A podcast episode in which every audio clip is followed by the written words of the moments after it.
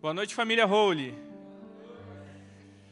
Como é bom a gente poder estar aqui no primeiro sábado do ano para cultuar o nosso Senhor Jesus. E que alegria é poder dedicar esse tempo ao Senhor. Eu tenho certeza que se você está aqui, é porque você ama Jesus e você quer receber algo dele nessa noite. E eu creio que o Senhor vai falar com você nesse momento. Mas a gente está, estamos na série As Excelências de Cristo. Essa é a segunda mensagem. E a gente vai dar sequência no entendimento das excelências daquele que é excelente. E é o nosso maior exemplo, é a nossa maior referência que é Jesus. Nós temos entendido que Jesus é o nosso maior objeto de adoração e que precisamos manter o nosso foco totalmente nele, para que as dificuldades da nossa vida, as nossas frustrações, elas não venham contaminar o nosso coração e não nos enganar. E o foco e as respostas certas para a nossa vida só tem um lugar que a gente pode buscar, e esse lugar é em Jesus. Amém? E para que venhamos a ser verdadeiros adoradores, a gente vai estar dando sequência para entender as excelências de Cristo, né? E quando a gente fala as excelências de Cristo, a gente parte do ponto em que nós vemos e temos um Deus que ele é excelente. A gente, Jesus não vai se tornar excelente, ele já é excelente. Então a gente já parte desse entendimento de que nós adoramos e buscamos a face de um Deus que é excelente. Na última mensagem, o Igor ele falou sobre a pré-existência de Jesus, sobre o período antes da sua encarnação, o período em que ele já e a gente conseguiu entender que Jesus ele em todo momento ele foi Deus antes de ser encarnado. Jesus não começou a ser Deus a partir da sua encarnação. Ele já era, é e será para todo sempre. Amém? E hoje a gente vai dar dando sequência, a gente vai falar um pouco sobre a encarnação de Cristo e a gente vai entender qual é a relevância que a encarnação de Cristo trouxe para nós. E nós cremos como igreja que Jesus veio e habitou entre nós, se fez carne e esteve aqui e morreu por nossos pecados. E ele vive hoje para todo sempre e nos tirou da condenação do pecado e do jugo da morte. E eu quero convidar você a abrir sua Bíblia lá no, no, no livro de João, Evangelho de João, capítulo 1. A gente vai ler o versículo de 1 a 3 e depois o versículo 14. Dá um tempo para você abrir. Todo mundo abriu? Vamos lá, o texto diz: No princípio era aquele que é a palavra, ele estava com Deus e ele era com Deus. Repita comigo: Ele estava com Deus e ele era Deus. Ele estava com Deus no princípio e todas as coisas foram feitas por intermédio dele. Sem ele, nada do que existe teria sido feito. Agora vai lá para o versículo 14, que diz assim: Aquele que é a palavra tornou-se carne e viveu entre nós. Vimos a sua glória, glória como unigênito do Pai, cheio de graça e cheio de verdade. Amém? Feche teus olhos.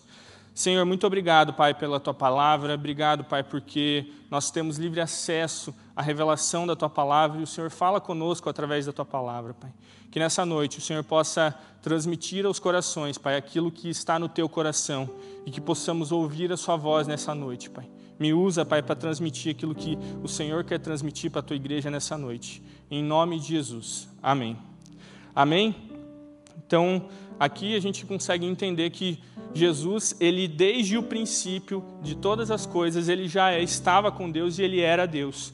E quando a gente olha para o versículo 14, a gente vai ver que a palavra se torna carne. E a palavra aqui é Jesus Cristo. E Jesus vem e se encarna. Ou seja, Jesus ele já era Deus, ele já era soberano e, e cheio de glória, mas ele se faz carne para habitar entre nós, ele se humilha para se tornar como a sua criação e ele traz para nós se não o maior mistério da humanidade, um dos maiores, que é a encarnação de Cristo. Como que a gente vai entender que um Deus, criador de todas as coisas, soberano sobre todas as coisas, ele se faz carne e habita no nosso meio, se esvazia de si mesmo? Como que a gente pode entender isso? E nesse tempo nós vamos olhar para esse Deus, para Jesus Cristo, o Deus homem que habitou entre nós, que mesmo estando na maior posição, ele se fez carne e habitou aqui entre nós. E quando nós olhamos para as Escrituras, nós temos os ensinamentos essenciais para entendermos a personalidade de Jesus. E a gente consegue entender que Jesus ele era 100% Deus, mas ele também é 100% homem. E ele desceu do céu, se humilhou, se fez carne para morrer por nossos pecados e foi obediente na sua humanidade a Deus até a morte e morte de cruz. E por causa da obediência de Jesus, a gente consegue entender que o porquê Deus o exaltou acima de todo nome. Mas talvez você se pergunte, e eu já me perguntei isso muitas vezes, por que, que Deus precisou se humilhar e se tornar homem como nós? Ele não era Deus? Ele não era soberano sobre todas as coisas? Não bastava ele estralar os dedos e resolver a parada? Mas a gente vai entender e buscar compreender aqui algumas respostas que a encarnação de Cristo trouxe, algumas soluções que apenas a encarnação de Jesus poderia nos trazer. E a primeira resposta que eu entendo que a encarnação de Cristo é que trouxe para nós é que Jesus se tornou mediador entre Deus e o homem. Um mediador é aquele que representa dois lados que estão em conflito e busca encontrar um consenso entre esses dois lados. E Deus criou o homem com um plano original, com um propósito, e a partir de Adão, Deus tinha um plano que foi rompido por causa da desobediência de Adão. E a partir dali, então, surge um abismo que separa Deus e o homem. E dentro desse abismo está o pecado, está a morte. Então, a partir do pecado de Adão, nós nos tornamos reféns, nós nos tornamos condenados à morte. E por causa do pecado, era inviável que Deus continuasse a se relacionar com o homem, porque Deus não se mistura com aquilo que é pecaminoso.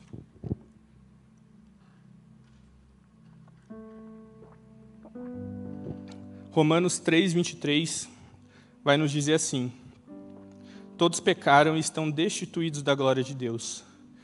Então, o texto diz que todos, todos é, tem alguém que não, não pecou aqui? Quem não pecou? Levanta a mão aí para eu ver. Ninguém. Porque todos nós somos pecadores, todos nós nascemos no pecado. Mas com a vinda de Jesus, através da sua encarnação, da sua morte, da sua ressurreição, surge esse mediador entre Deus e o homem. Jesus vai representar diante de Deus, para nós, vai representar a presença de Deus para a humanidade, e diante de Deus vai representar a humanidade diante de Deus.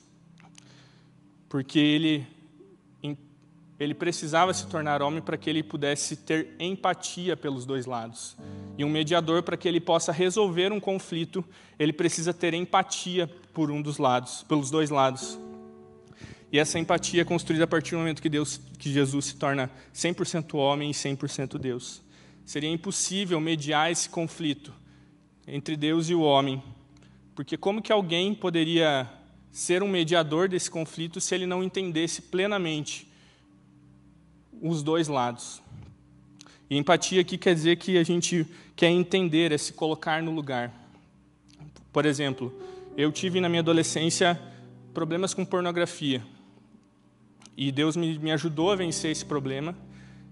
Mas hoje em dia eu atendo adolescentes e jovens que, vi, que vivenciam esse problema. Como que eu poderia auxiliá-los de forma ainda mais efetiva se eu não entendesse pelo que eles estão passando? E empatia é você entender plenamente a dificuldade que aquela pessoa está passando. E Jesus, então, se torna homem, se faz carne, e ele conhece a realidade humana. Quando olhamos para a humanidade, nós vemos que Deus tinha um plano perfeito. Deus nos criou com um objetivo específico e com um propósito específico.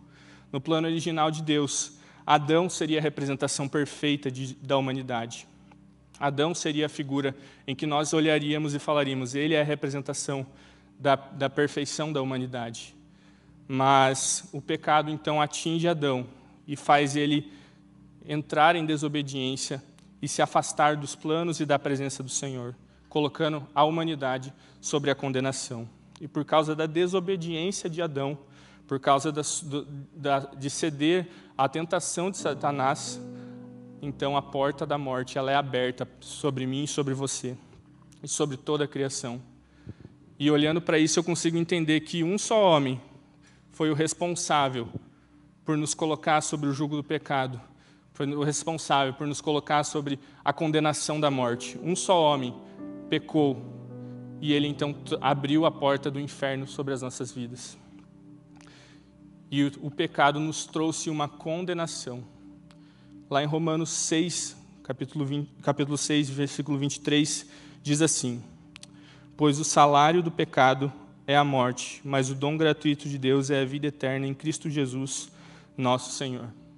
E olhando para esse texto, a gente consegue compreender que nós somos merecedores da morte. A morte seria justo para nós, porque nós somos pecadores. Era justo que nós morrêssemos. E, a, e o pecado trouxe esse problema que parecia não ter solução, parecia não ter uma resposta para esse problema que era a morte. Parecia que, quando olhávamos para isso, só tinha uma, uma, um destino, um, um, um alvo que iríamos chegar. Mas a resposta para o pecado, a resposta para o problema da morte, ela se tornou, é, veio através de Jesus, através da sua encarnação. Foi ele se tornar esse mediador entre nós e Deus, foi ele se colocar no nosso lugar Adão vai representar essa figura caída da humanidade, refém do pecado, mas Jesus representa a redenção da humanidade por meio dele. Mas por que Jesus? Por que ele se tornar se tornar carne e se esvaziar para que isso acontecesse? E lá em Romanos, capítulo 5, versículo 17, a gente vai ver que esse texto vai revelar uma verdade sobre o problema do pecado que diz assim: Se pela transgressão de um só homem a morte reinou, muito mais aqueles que recebem de Deus a imensa provisão da graça e a dádiva da justiça reinarão em vida por meio de um único homem, Jesus Cristo. E esse texto aqui revela a verdade que o problema do pecado, o problema da morte veio através de um homem, mas para que fosse solucionado tinha que ser através de outro homem. Deus tinha o plano original dele, que um homem destruiu esse plano. Um homem trouxe o pecado e trouxe a condenação da morte, mas Deus olha para a sua, para a sua criação com tanto amor e fala: não tem como, se não for através de mim mesmo. Então, outro homem tinha que trazer a resposta para o problema do pecado. E durante a história a gente vai ver que existiram grandes homens de Deus, homens que são referências para nós, a gente vai ver Abraão, que é considerado o pai da fé. A gente vai ver Davi, o homem segundo o coração de Deus. E tantos outros profetas que vivenciaram grandes coisas.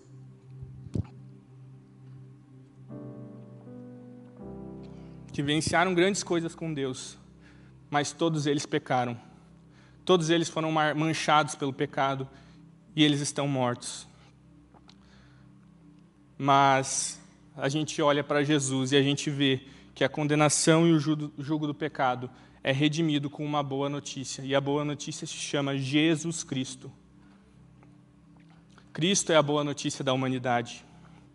O justo para nós, como humanidade, seria a morte, seria, seria a condenação, seria o inferno. Aleluia!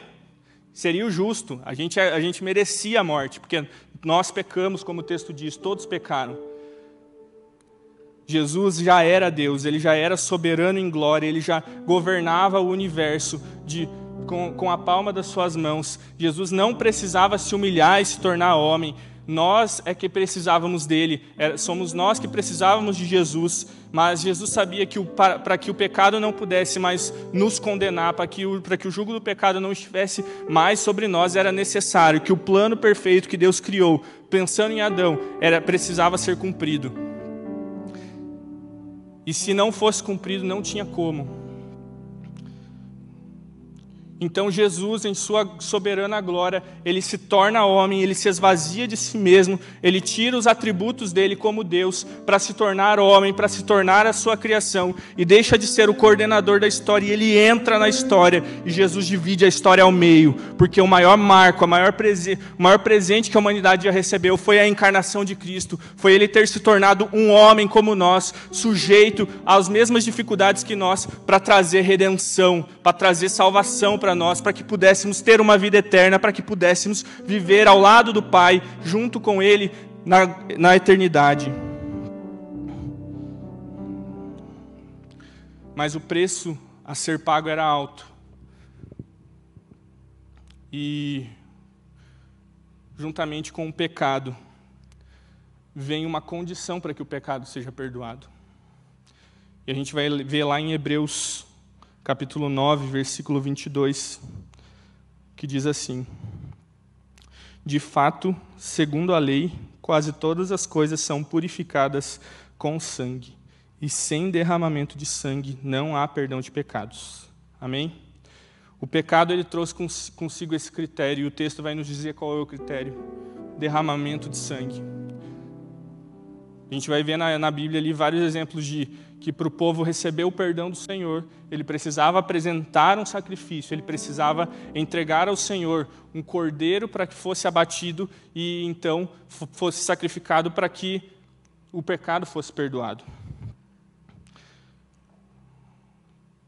E Jesus, então, além de vir e cumprir o plano original de Deus, e ser a imagem perfeita que a humanidade precisava e não ter pecado. Além disso, ele precisou se colocar na posição de cordeiro para ser morto e, e, ser entregue como sacrifício, porque sem derramamento de sangue não há perdão de pecados. E Jesus coloca sobre si essa responsabilidade e ele entrega o seu sangue, ele derrama do seu sangue precioso para que nós pudéssemos ter a redenção, para que nós pudéssemos ser salvos e não sermos mais cativos da morte, não sermos mais cativos do pecado, porque ele nos ama e ele tem um plano para as nossas vidas.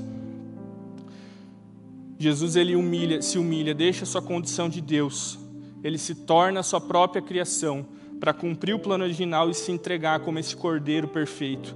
E aqui eu entendo que olhando para essa situação, eu entendo que Jesus é um Deus que não mediu esforços para nos amar e para que pudéssemos ter parte com ele. Jesus ele não olhou para as dificuldades, ele não olhou para as situações e, e antes de decidir fazer, ele simplesmente fez, porque ele nos ama de forma incondicional, de forma soberana, e ele está disposto a entregar tudo, inclusive a sua própria morte, inclusive a sua glória como Deus. Ele pega e entrega os seus atributos como Deus, se torna um homem como nós, para que, que nós pudéssemos ter parte com Ele. E eu não sei como tem sido a sua caminhada com o Senhor, eu não sei como você tem vivenciado e se apresentado diante de Jesus. Mas aqui eu entendo que Jesus, sendo um Deus que nos entregou tudo, Ele espera de nós tudo também. E quantas vezes nós, na nossa mediocridade, apresentamos ao Senhor algo tão pequeno, o nosso mínimo, às vezes menos do que isso, e nos apresentamos sempre com uma oferta de mediocridade ao Senhor. A gente vem no, no culto e a gente não adora ao Senhor. A gente vem aqui e entrega uma oferta que não é nem, nem 10% do que a gente ganha, não é nem o nosso dízimo. A gente vem e busca ao Senhor apenas uma vez por semana. A gente lê a palavra uma vez no ano e olhe lá, só no primeiro dia lá para você tentar entrar no plano de leitura e você já desiste um segundo. E a gente fica vindo e apresentando essas ofertas de mediocridade diante de um Deus que entregou excelência em tudo que fez, diante de um Deus que entregou tudo por nós para que pudéssemos sermos salvos e a gente descarta e a gente olha para esse Deus e não, não entrega aquilo que Ele é digno de receber. Jesus é digno da nossa adoração, Ele é digno da nossa entrega total, Ele é digno de entregarmos o nosso melhor, Ele quer o nosso coração e a gente muitas vezes segura o nosso coração para as nossas vontades, para o nosso querer, para aquilo que nos agrada, e não é isso que o Senhor espera de nós. Então nessa noite, eu não sei como você está, mas é a noite que você vai poder refletir sobre isso e se posicionar. Se você quer ter um 2024 diferente, você precisa se posicionar e se apresentar diante desse Deus que é, é excelente em tudo, com a excelência do teu coração, buscando entregar o teu melhor diante dele. A gente vive uma vida da nossa maneira, dos nossos gostos, do jeito que a gente quer, e a gente às vezes coloca num pedestal de adoração aquilo que nos faz bem, ignoramos aquele que nos deu de fato a vida. A gente escolhe viver a nossa vida, sendo que a nossa vida nunca foi nossa. A gente, a gente era merecedor da morte, mas Jesus nos deu a vida através da sua encarnação e a gente quer usar essa vida para nós. E não é isso que o Senhor espera de nós. O Senhor espera de nós posicionamento, o Senhor espera de nós comprometimento com, com a Sua palavra, comprometimento com a Sua igreja, comprometimento no secreto. É isso que o Senhor espera de nós. Deus entregou tudo por você e não mediu esforço algum. Ele deixou de ser quem ele era. Pense você, você é um advogado super renomado, você tem um emprego muito bom e você deixa esse emprego para viver de favor, para viver mendigando esmola. É mais ou menos o que Deus precisou passar. Porque Ele deixa a sua condição de Deus para ser alimentado pela sua própria criação. Ele deixa a sua soberania como Deus para ser alimentado por, pelas mãos que Ele um dia criou. Ele deixa a sua soberania como Deus para ser alimentado com o alimento que Ele formou. Então, se você tem apresentado pouco ao Senhor, essa é a noite de posicionamento. É a noite de você olhar para a encarnação de Jesus, para a entrega que Jesus fez e se posicionar como um homem, como uma mulher de Deus, porque é isso que o Senhor espera de você. É tempo de você colocar o seu coração no altar e entregar ele por completo. Não é 50%, não é 10%, não é 99%, é 100% de entrega no altar. É isso que o Senhor espera de nós. É 100% das nossas vidas. Não é apenas vindo no culto uma vez por semana, não é apenas, ah, eu vou entregar só a minha faculdade. Não, é tudo, é a faculdade, é o trabalho, é a escola, é a família, é as finanças, é tudo. O Senhor espera tudo de nós. Porque diante de um Deus que entregou tudo, ele não espera nada menos do que o tudo seu. Jesus precisou se humilhar e morrer para que pudéssemos ser redimidos e nos reconciliarmos com o Pai.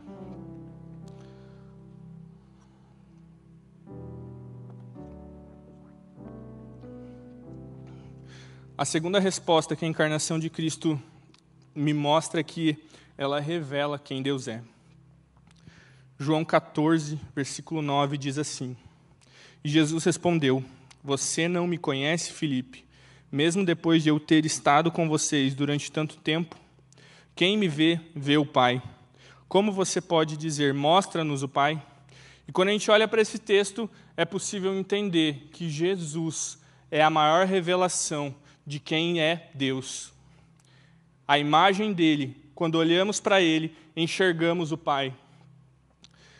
Jesus é a resposta que talvez um dia você se fez e que muitos ainda fazem sobre quem é Deus.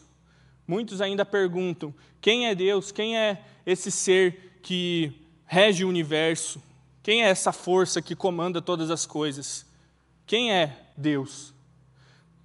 E durante séculos e mais séculos, as pessoas tentaram buscar uma resposta para isso. Existiram várias religiões que existiram e morreram e não conseguiram explicar. Existiram diversas teorias, cientistas e das mais diversas teses que tentaram buscar uma resposta sobre quem é Deus. E apenas o cristianismo responde isso: Deus é Jesus, Ele é a imagem do Pai, Ele é o Deus soberano, o Deus que vive hoje, ontem e sempre. Ele é a imagem do Pai talvez você você tenha se perguntado já quem é Deus, como que esse Deus age, como que ele ama e nunca tinha uma resposta. E até o momento em que Jesus se encarna, não existia mesmo uma resposta clara sobre quem é isso. Mas Jesus é a resposta, sua encarnação é a resposta de quem Deus é. Jesus se torna homem e se revela, e ele mostra e responde a essa dúvida que durou e ainda dura, porque tem muitas pessoas que ainda se perguntam, porque Jesus é 100% Deus, ele é a revelação máxima da perfeição, a revelação máxima de quem é Deus. E a única razão para nós sabermos como Deus é, é porque olhamos para Jesus e sabemos que Ele é Deus. Existia um abismo de separação entre Deus e o homem e não fazíamos e não sabíamos como era esse Deus, mas esse Deus, soberano em glória, através do seu amor, ele escolhe se revelar através de Jesus. Ele escolhe se revelar através da pessoa de Jesus para que pudéssemos sair de um ser inacessível, um ser distante, um ser oculto, para uma pessoa relacional e visível. Jesus é real, Jesus é verdadeiro, ele existiu. E por causa do seu amor por nós, ele sai dessa, dessa figura abstrata e se revela através da sua encarnação, de forma finita, de forma real para nós. Vou, vou ler o texto que está lá em 1 João, capítulo 1, versículo de 1 a 3, que diz assim: O que era desde o princípio, o que ouvimos, o que vimos com os nossos olhos, o que contemplamos e as nossas mãos apalparam, e isto proclamamos a respeito da palavra da vida. A vida se manifestou, nós a vimos e dela testemunhamos, e proclamamos a vocês a vida eterna que estava com o Pai e nos foi manifestada. Proclamamos o que vimos e ouvimos, para que vocês tenham comunhão conosco. Nossa comunhão é com o Pai e com seu Filho Jesus Cristo. Amém? E quando eu olho para esse texto, o texto nos mostra que Jesus ele não foi um delírio, Jesus não foi um personagem inventado pelos discípulos, Jesus não foi uma força que inventaram e que quiseram falar, Jesus foi real. Jesus existiu, ele veio até nós, ele sendo Deus, esteve presente aqui e fez a maior obra de redenção que alguém poderia fazer. Jesus é a revelação máxima de quem Deus é, Jesus é a perfeição. Ele é o próprio Deus encarnado e revelado, e eles estão testemunhando, e aqui os versículos, os discípulos estão testemunhando que ele é real e esteve com eles. Ele se tornou carne. E eu não sei se você já parou para pensar, mas hoje ele está no paraíso como um, um ser humano também.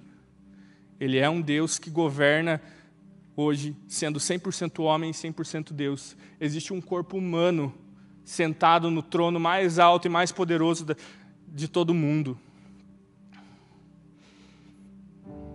Nenhuma religião no mundo vai trazer algo tão real quanto o cristianismo de revelar um Deus que viveu conosco e que vive e viveu como nós e que se relaciona conosco. Jesus ele se sujeitou a coisas simples que nós fazemos. Ele era igual a nós. E a palavra vai dizer que ele foi tentado em todas as coisas. E ele passou por todas as coisas que nós passamos na nossa, na nossa vida. Talvez quando você lê a Bíblia, você vê os milagres de Jesus. E às vezes você tem um pouco de dificuldade para entender a parte humana de Jesus. E uma recomendação que eu deixo para você é assistir a série The Chosen, porque ela traz uma revelação muito bacana de quem Deus é, sendo Deus, 100% Deus, mas também sendo 100% homem. O mesmo Jesus que curava, que ressuscitou Lázaro, que fez Bartimeu enxergar, que multiplicou os pães. O mesmo Deus que fazia isso à tarde e à noite tinha sono e precisava dormir. O mesmo Deus que transformou a água em vinho.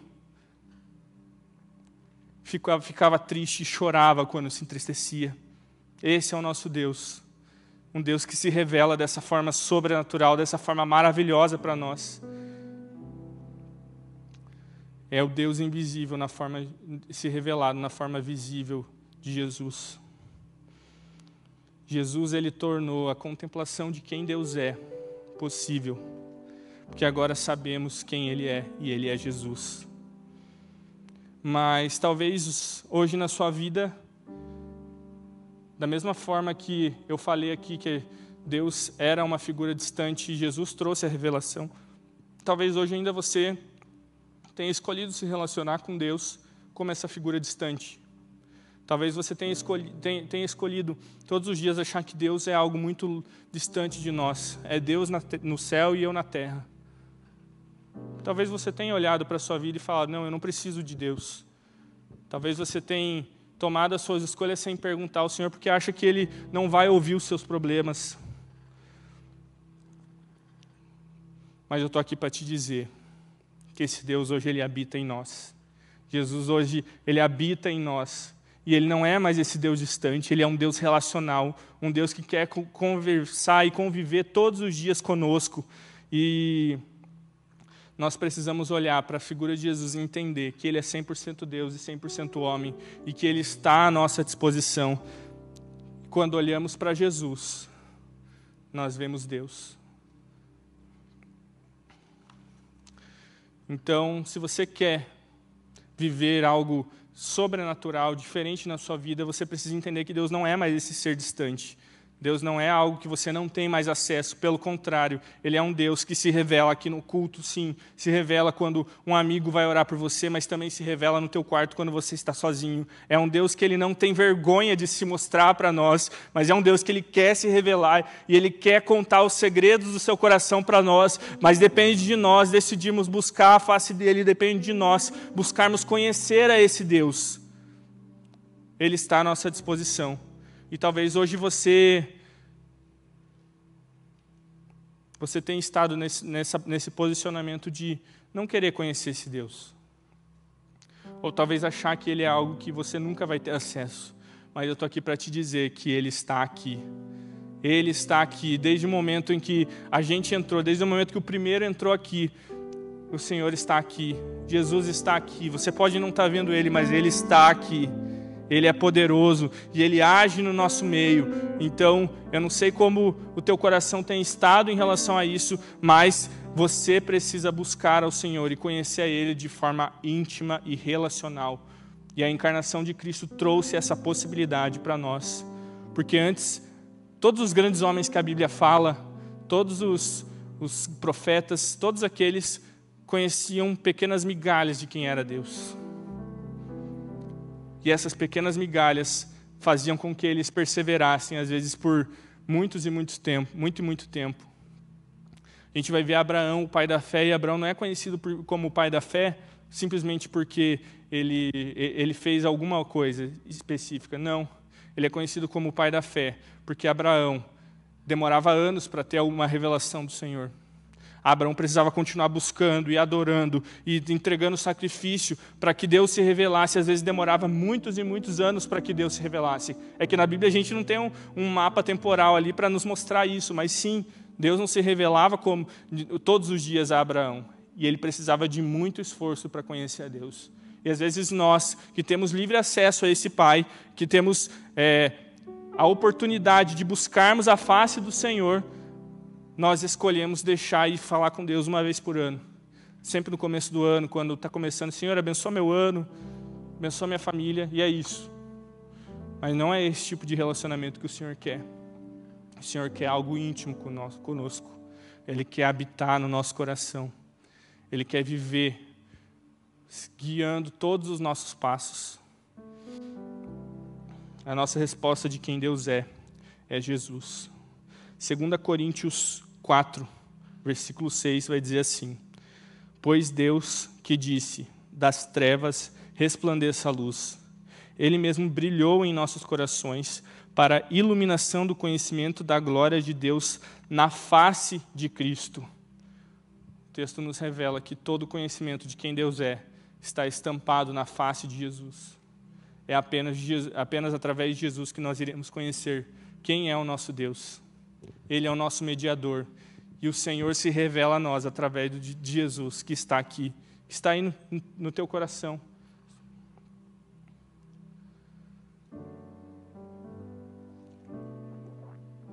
Precisamos olhar para Jesus para podermos olhar para o Pai. E a terceira resposta que a encarnação de Cristo nos traz é que a encarnação revela o amor do Pai por nós. Jesus se tornar homem é a maior prova de amor que a humanidade poderia experimentar. Por causa do seu grande amor, ele se encarnou para que fôssemos salvos para viver com ele. Ele se torna sacrifício para que pudéssemos viver com ele.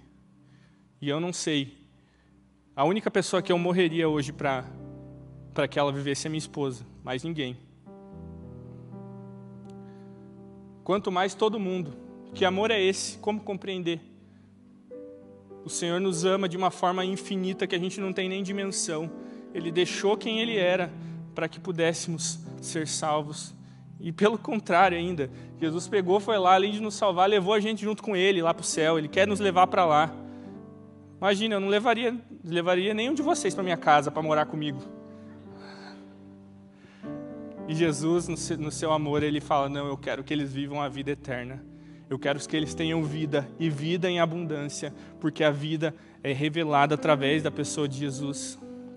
Deus nos ama a ponto de não medir esforços, de não medir as consequências para que pudéssemos sermos salvos. Deus ele não podia deixar a sua criação à mercê do pecado, à mercê da morte e refém de Satanás. Na encarnação, antes da encarnação de Cristo, o nosso Senhor era Satanás. É ele quem dizia o que iria acontecer conosco. Satanás era o dono das nossas vidas, porque o pecado veio e roubou a vida que Deus tinha planejado. Mas ele, em seu infinito amor, se humilha, se torna carne, e ele se posiciona diante de Satanás e fala: acabou. Acabou o seu poder, acabou a sua influência. E a encarnação de Cristo é a coisa que, que Satanás mais quer que você não escute. É aquilo que Satanás não quer que você saiba, porque é a maior vergonha que Satanás passou.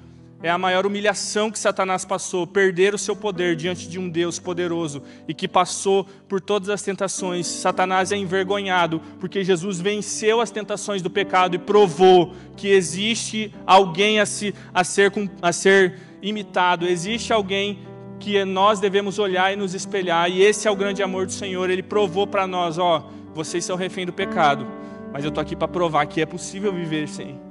Eu estou aqui para provar que é possível vocês terem vitória diante do pecado, e eu comprei essa vitória com o meu sangue.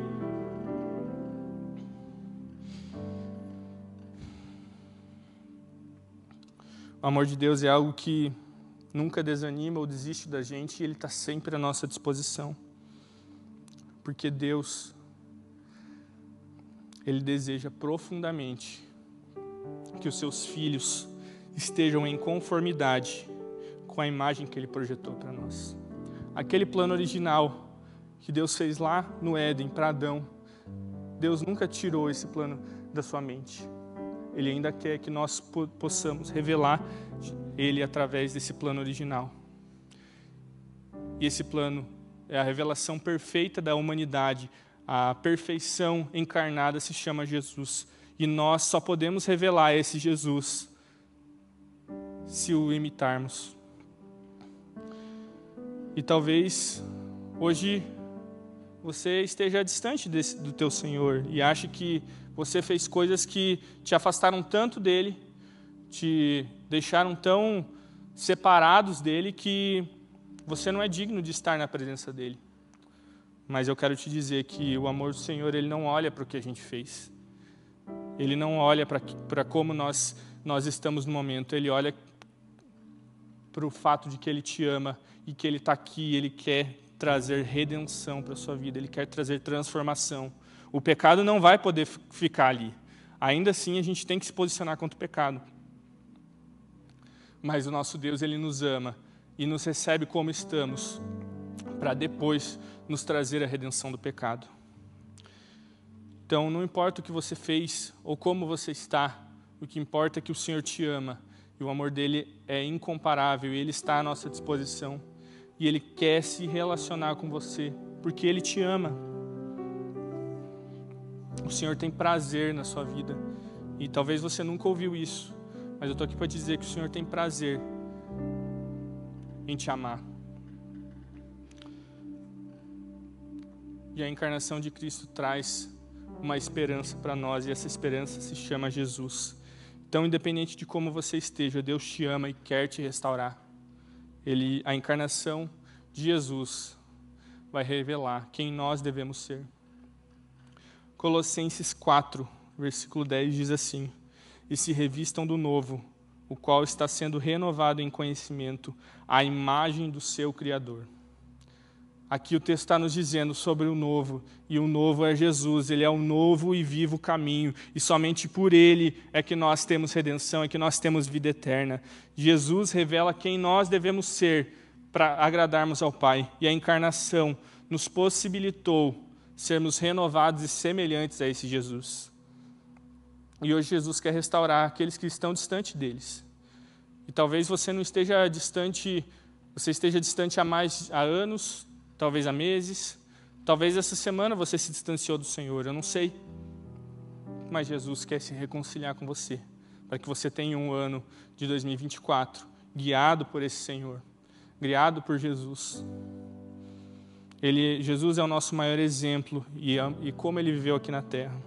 Nós devemos ser semelhantes a ele em caráter e em justiça, porque Jesus não é apenas a revelação máxima do Pai, mas ele é a maior revelação da criatura humana em adoração a Deus. Quando olhamos para Jesus, nós entendemos que é, é igual a Ele que devemos ser. Ele é o nosso maior referencial. Ele foi quem falou: ó, a humanidade tem um jeito que deve ser, um padrão que deve seguir, e eu sou o padrão. Botou o dedo na mesa e falou: me copiem. Esse é o nosso Deus. Ao se tornar carne, Deus estava declarando o seu grande amor por nós e de que Ele próprio iria nos redimir. O pecado nos trouxe um sim, que foi o sim para a morte, o sim para a condenação eterna, o sim para o inferno e para Satanás. Mas a encarnação foi o grande sim que Deus deu para a humanidade. Deus disse: sim, eu aceito eles e eu vou pagar o preço por eles. Eu vou me posicionar e vou morrer por eles, para que o pecado, para que a morte não os condene mais, mas que eles tenham vida e vida em abundância, para que eles possam viver a, a eternidade junto comigo, porque eu os amo.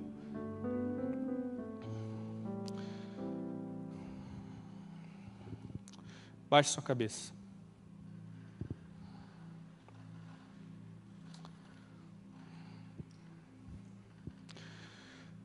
A encarnação ela foi o sacrifício substitutivo de Deus por nossos pecados.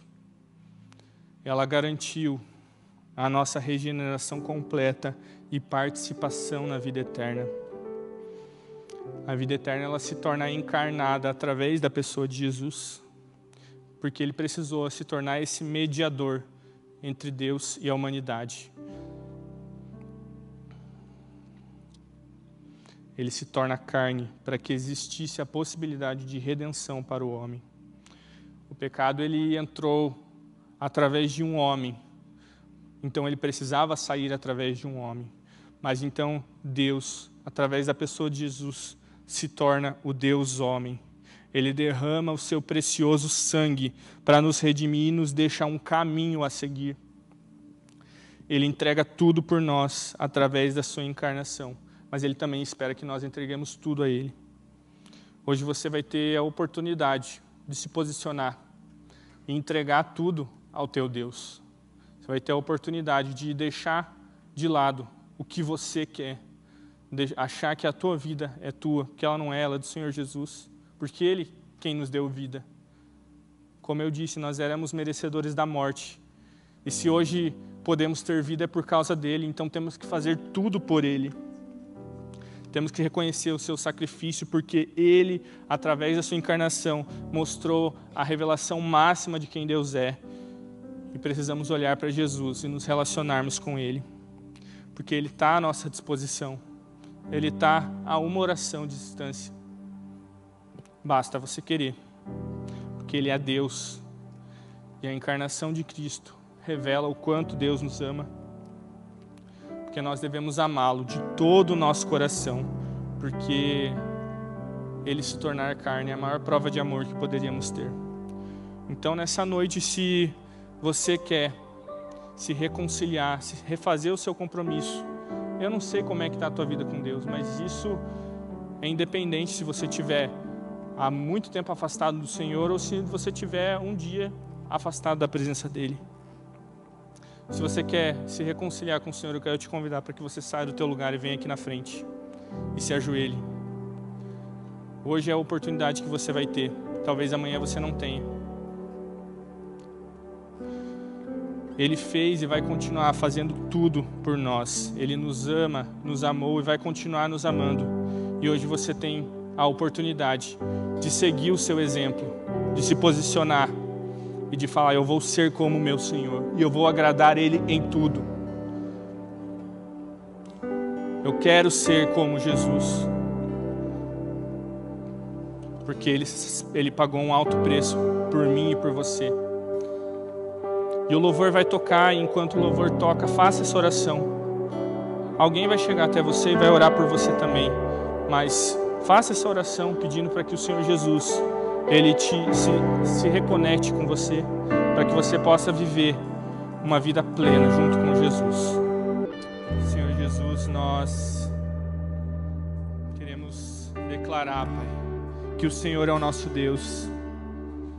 Nós queremos reconhecer, Pai, e, se, e agradecer ao Senhor pelo teu sacrifício, porque o Senhor entregou tudo por nós. Que a tua igreja possa, Pai, a partir de hoje viver uma vida de entrega total a Ti, uma vida posicionada na Tua presença, para que os Teus filhos vivam a vida espetacular que é viver uma vida ao lado de Jesus. Nós te agradecemos por esse tempo, te agradecemos pela Tua presença aqui, Pai. Que o Senhor continue falando aos nossos corações, em nome de Jesus. Amém. Pode ficar de pé quem está aqui na frente.